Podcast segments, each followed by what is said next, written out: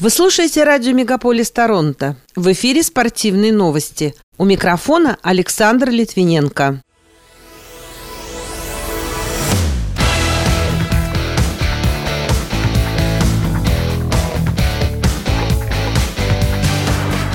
Жители Канады простились с Ги Лафлером. Филадельфия подписала контракт с голкипером Иваном Федотовым. Молодежный чемпионат мира по хоккею 2023 года перенесли из Новосибирска и Омска в Канаду. Боксер Дмитрий Бивол победил мексиканца Сауля Альвареса, а Артем Дзюба может перейти из «Зенита» в сербскую «Цервену звезду».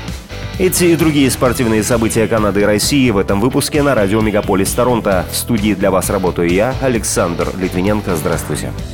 Тысячи квебекцев и канадцев, приехавших из других провинций в минувший вторник 3 мая, пришли на церемонию прощания с Ги Лафлером, одним из самых знаменитых хоккеистов мира. Он скончался 22 апреля после тяжелой болезни в возрасте 70 лет. Церемония состоялась в центре Белл. У гроба был выставлен кубок Стэнли, который Лафлер завоевал пять раз, играя в составе Канадиен де Муриаль. Премьер-министр Квебека Франсуа Лего, мэр Монреаля Валерий Плант и многие другие политики, а также общественные деятели и спортсмены тоже почти почтили память Лафлера.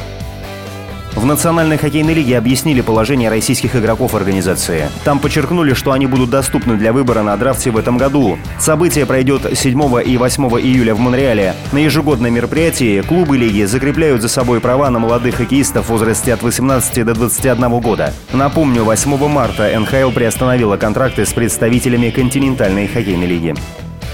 Хоккейный клуб «Филадельфия» на своем официальном сайте объявил о подписании контракта с российским голкипером Иваном Федотовым. Соглашение рассчитано на один год. По словам генерального менеджера команды Чака Флетчера, Федотов провел несколько сильных сезонов в континентальной хоккейной лиге, кульминацией которых стал этот год, когда он завоевал серебряную медаль Олимпийских игр.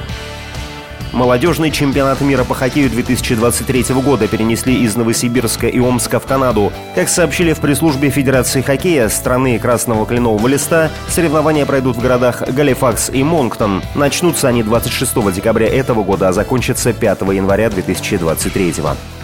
Российский боксер Дмитрий Пивол победил мексиканца Сауля Альвареса в Лас-Вегасе единогласным решением судей. Поединок прошел в ночь на воскресенье и продлился все 12 раундов. Для Бивола это была третья защита титула суперчемпиона мира по версии Всемирной боксерской ассоциации.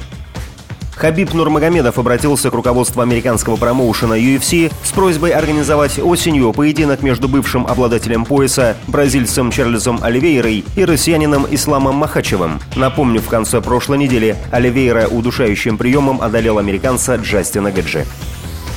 Российское антидопинговое агентство, расследуя дело фигуристки Камилы Валиевой, четко следует требованиям Всемирного антидопингового кодекса и международных стандартов, заявила генеральный директор РУСАДА Вероника Логинова. После командного турнира Олимпиады стало известно, что 25 декабря прошлого года Валиева сдала положительный допинг-тест. На тот момент ей было 15 лет. В этой связи она обладает статусом защищенного лица. Сейчас продолжается расследование, чтобы выявить все обстоятельства возможного нарушения, установить причастных лиц, а также собрать дополнительные дополнительные материалы и доказательства, имеющие отношение к данному делу. Стали известны подробности переговоров о переходе нападающего футбольного клуба «Зенит» Артема Дзюбы в сербскую «Цервену Звезду». По информации агентства РИА Новости, клуб из Белграда предлагает россиянину однолетний контракт с опцией продления еще на сезон. Ранее генеральный директор команды Звездан Терзич заявил, что начал переговоры с Дзюбой. По его словам, он хочет подписать форварда, чтобы гарантировать выход в Лигу чемпионов. Напомню, Дзюба перешел в «Зенит» в 2015 году. Он является четырехкратным чемпионом России, двукратным обладателем Кубка России и четырехкратным победителем Суперкубка России. Старейший гроссмейстер мира Юрий Авербах умер на 101 году жизни, сообщает агентство ТАСС. Причины смерти не уточняются, дата и место похорон будут определены позже. Авербах получил звание гроссмейстера в 1952 году. В 1954 он стал чемпионом Советского Союза. В составе сборной выигрывал командный чемпионат Европы в 1957 и 1965 годах. В рейтинге Международной шахматной федерации Авербах занимал 1779 место. Житель американского штата Айдаха Дэвид Раш установил рекорд по ловле мяча, но сложность состояла в том, что у мужчины было всего лишь 30 секунд, а его глаза были закрыты плотной маской. Несмотря на это, Дэвид сумел 18 раз поймать мяч. Позже он признался, что достичь результата было не так легко, как ему казалось, однако он гордится тем, что у него все получилось. Пока это все основные спортивные события на радио Мегаполис Торонто. С ними вас знакомил Александр Литвиненко. Берегите себя и поддерживайте здоровый образ жизни.